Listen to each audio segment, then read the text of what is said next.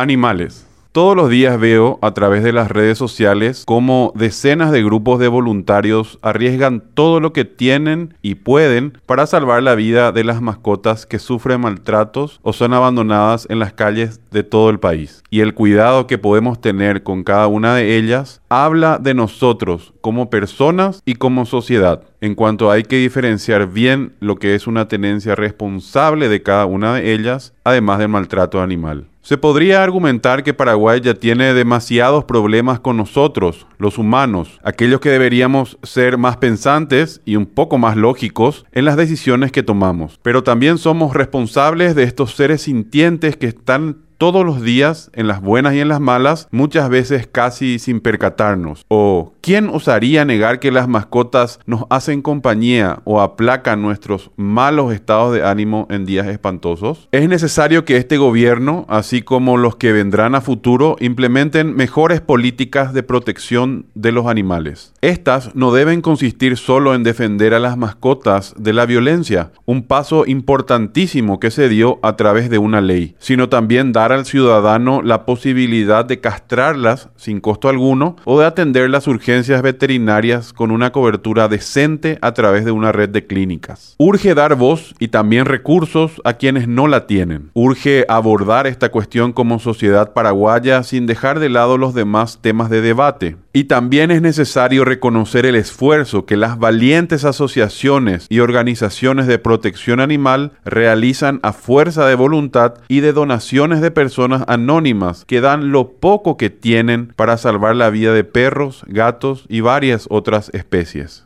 al próximo presidente de la República o la próxima presidenta de la República. Incluya en su programa de gobierno un plan de cuidado y protección animal. El presidente de Chile, Gabriel Boric, impulsa uno a través de su mascota, Brownie, que tiene hasta cuenta en Instagram para promover el cuidado animal a través de la interacción social y de planes concretos. Tal vez es hora de entender que ya mucho daño les causamos y que jamás podremos compensar todo lo que nos dan sin pedir nada a cambio. Tal vez es hora de pensar en cuidarlos mejor.